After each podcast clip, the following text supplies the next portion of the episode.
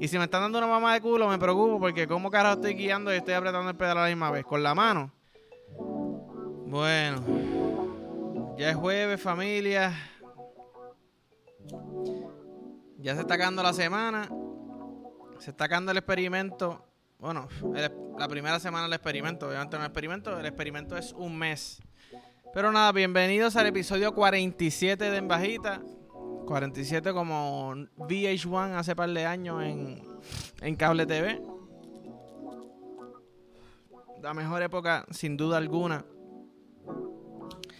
Yo quiero rematar hoy contra los sitios que venden café, que uno pide delivery y no ponen cosas a propósito. Yo les pregunto, ¿está cara el azúcar, cabrones?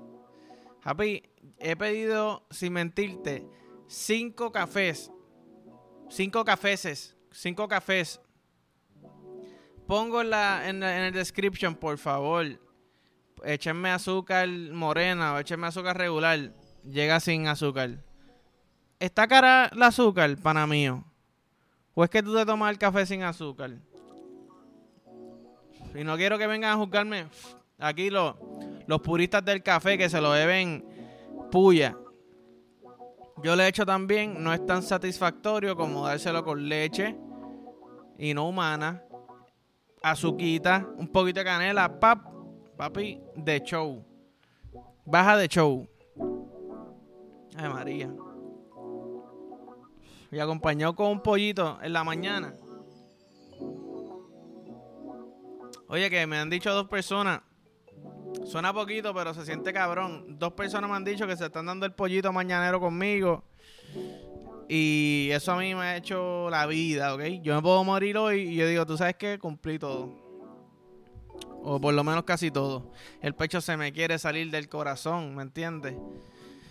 Eh, pero sí, este... Vi en las redes que Anita va a sacar un perfume o sacó un perfume que se llama Pussy Bayanita. Pussy de Toto. Pussy Bayanita. Y es un perfume que va dirigido para echárselo en, el Toto, en las partes privadas, ¿verdad? Ahora, yo no sé cuán higiénico sea eso, porque se supone que hayan líquido o crema o pendejaces que no te la echen en el Toto. So, no sé, no sé, Anita, y espero que te haya chequeado eso, haya verificado eso, que sea saludable para tus clientas. Pero, anyways, la idea para mí está hija de puta. Para mí no hace falta. Para mí no hace falta porque el, olor natural del toto está cabrón. Y yo no sé ustedes, pero a veces yo quiero que ese toto no se bañe, ¿me entiendes? Como si fuera carne guisada. Ocho horas marinando, pup, sudando, adobo, ajo, cebollitas cortaditas. ¿Verdad? Para que cuando llegue el trabajo, eso sea como un banquete completo, como si yo fuera un vikingo. Han, han, han, han, han. Te mordí, perdón, gritaste. Ay, ¿te gustó? ¿No te gustó? Dime si te gustó. ¿Ok? No sé si me gustó, me asusté, me dolió. Quizás se sintió rico, te muerdo nuevo. Ay, no, no me gustó, me dolió. Ok, pues no te muerdo. No te muerdo el toto. Ay, Dios. Mira que. Si mi abuela ve esto algún día, le dar una pendeja. Pero sí, mujeres, ahora que yo digo esto, hombres, las personas que les gusta el bicho, ¿alguna vez quisieran como que, que ese bicho huela a, a? ¿Sabes? Que ese, que ese bicho sea orgánico. No sea como que siempre huele limpio porque el pana siempre se baña. Tú no dices, a veces yo quisiera hacer, tú sabes, volver a la naturaleza 100%. ¿A qué huele ese bicho realmente? Yo quiero comerme ese bicho con ese olor. Por favor, dígame. O es como que, miran, ¿verdad, cabrón? Los hombres sudan fuerte o el bicho le apesta o qué sé yo. No es atractivo cuando te estoy mamando el bicho y, y no huele a jabón, a jabón, ¿verdad? Dove. No huele a vainilla. Me gusta que el, que el bicho huela a vainilla, ¿ok? Como si fuera una paleta. O chocolate blanco, como si está en Godiva. Sí, una, paleta de bicho. De bicho limpio, no bicho sucio. Pero, ajá, interesante eso, porque yo sé que Hay muchas personas que dicen, mira, mano, yo, yo a veces me da con que quiero que, que pase el todo por la brea, ¿me entiendes? Y se lo como así. Mira, están construyendo, están construyendo allá, vamos para allá. Tírate a dar el split ahí para comerte el toto. Lo más puerco posible, casi como un animal, ¿ok? Casi como un animal. Eh, bueno, pues. Yo extraño. No sé, no, no, es algo fuerte, no sé por qué lo estoy eh, diciendo así. Es que me quedé, me quedé en blanco. Yo extraño los tiempos que tú podías comprarte tenis que te gustan a un buen precio. Cabrón, estoy buscando tenis. Qué linda esta, ¿cuánto están? 225, pero mamá, bicho, ¿qué pasa? Por lo menos 150 o 225. Cabrón, yo no soy atleta, yo no necesito una, una tenis especializada para correr, ni para brincar, ni para el impacto. Yo necesito unas tenis que se me vean bien en los pies. Me busco otra, 175. Ok, mucho mejor, pero realmente uno sabe, cabrón, las tenis no valen 175 pesos. O sea, esas tenis son para tú. Más de 120 no se supone que pagues por esas tenis. 95 yo creo que es el precio ideal. Pagando casi 100 pesos por encima, ciento y pico de pesos. Para mí, eso es un atraso, cabrón. Llámalo cuando Estás comiendo tu ensalada sin tú quererlo. Yo creo que es que fumé de y ya me estoy fumando el cartón y me estoy tragando toda la pendeja. Eh, by the way, ya, ya yo estoy viendo que fumar en un podcast está normalizado. Ya lo estoy viendo y me gusta. Antes era, me cabrón, ¿tú vas a fumar en cámara? Sí, ¿qué pasa? Ya estoy viendo como hay gente fumando, Me gusta la vuelta porque esto es algo bueno, cabrones. Eso es algo súper bueno. Pero, ay María, mira lo que, mira lo que ya nota aquí. Chequense esto. Y esto es un rant. Yo quisiera tener un muñeco aquí para yo poder darle un bofetón, ¿ok? ¡Eres mamá, bicho! Voy a ver si lo compro, no sé, no sé cuánto me salga. Un muñeco aquí para cada vez que yo tenga que hablar de estas cosas, darle un, un codazo. ¡Mírate, cabrón! Chico. Tú sabes. Pero te voy a decir algo. Quizás alguno de ustedes se sienta identificado, que son unos mordidos guiando. Si yo tengo que cañonear, ¿verdad? Para los que no sepan qué, es cañonear, porque yo no sé si cañonear es una palabra boricua, es como que josear o meterme por mis pantalones, ¿verdad? En, en la calle. Si yo me meto cañoneando, Después no, cuando tú te das cuenta que, no puedes acelerar para pasarme, no me de, no hagas como si me estás dando paso. Hey, dale, pasa. Eres un mamabicho, cabrón. Eres un mamabicho. Me encojona que me hagan esa mierda porque ahí yo siento que yo gané. Yo dije, cabrón, te gané, cañoné, estoy delante tuyo. Ahora tú me das el paso. Cabrón, me quedo con eso en la mente por 15 minutos. O sea, me quedo con esa pendeja en la mente. No me, no me, no me diste paso, no me des paso después de que ya no puedes darme paso, ¿me entiendes? Déjame ganar. No seas mordido. No seas mordido. Prefiero que me choque, ¿ok? Prefiero que me choque. Ahí. Lo dije. Chócame. No me des las gracias, chócame. Fuck it. Pero si me choca, yo digo, cabrón, culpa tuya. Yo como quiera sigo ganando, ¿me entiendes? A ver, si yo cañoneé y en mi mente yo te digo, toma mamá, bicho. Quizás si yo hubiese visto que tú estás bajando la velocidad, yo te digo, dale, tranquilo, no hay problema. Pero como tú estás en la puñeta y aceleras para no darme paso, yo, tú sabes que yo me voy a meter. Y te gané, cabrón. Te gané. Me dicen que tengo road rage.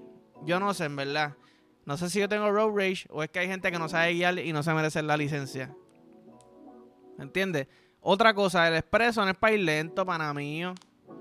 Aunque el expreso de Puerto Rico está jodido, ahí te la puedo dar. Pero si vas a ir lento, ven el carril derecho.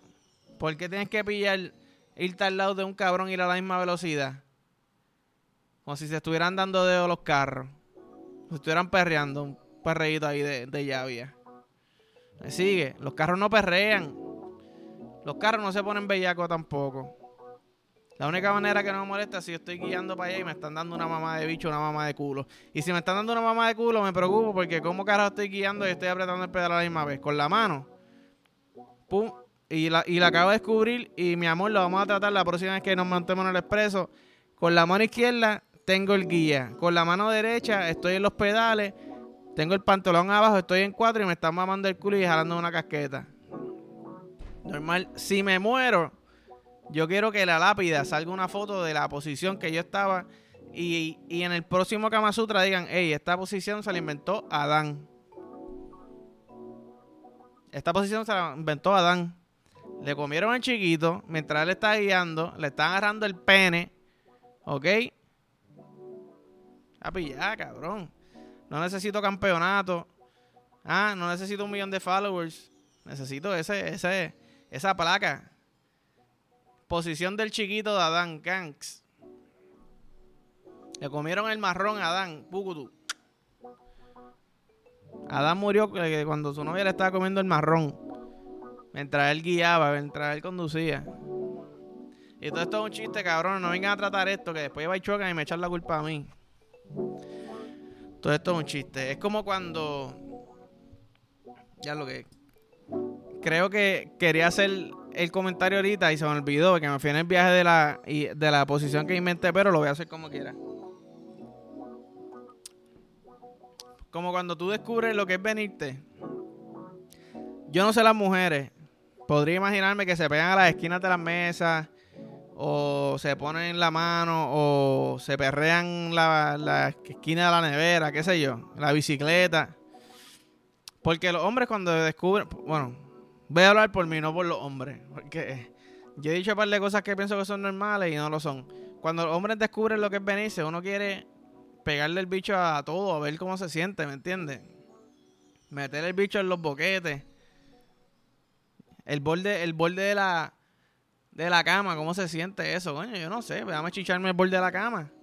Las donas glaciadas que venden en la luz, las iMac, riquísimas, calientes, vamos a meterle el bicho a eso a una dona, a dos, a tres. Chegué a cuántas te da el bicho. Nunca lo he hecho, son no sé, cabrones. No estén esperando aquí a que yo diga cuánto, cuántas donas puedo calzar, ¿me entiendes? Pero sí, este. Qué buenos tiempos, ¿ah? Tú veías, estabas buscando cosas como si tú fueras. Como si tú fueras científico, a ver qué se siente rico. La botella de champú Tú la abres, se acabó el champú y momento, espérate. El bordecito de la botella de champú está como está como slime y yo voy a el bicho a eso. Hasta que iba encontrando, ¿verdad? ¿Qué, era bueno y qué no. Coño, me, me jalé una casqueta con un poquito de jabón, se sintió rico. ¿Y la pasta de dientes se sentirá bien? No, papi, te quema el bicho, ¿ok? No lo traten. Tú sabes que a mí una vez A mí una vez, hace muchos años, yo a mí me gustaba. Yo me acuerdo, le pregunté a papi, mira, ¿cuáles son los mejores condones? Y él me dijo, uno, busca los que dicen piel de oveja. Al sol yo no sé si eso es verdad o no, ok, nunca lo encontré. Pero, va, yo me fui a la góndola de los condones y yo, está cabrón. Como si fueran dulces, con sabores, diferentes tamaños, diferentes cajitas. Y yo a mí siempre me gustaba probar. Entonces yo veo unos que dicen Fire, Fire and Ice. Sí, porque ahí sí no decía Fire and Ice, creo que se llamaban Trojan. Y yo, diablo, ¿qué carajo es esto?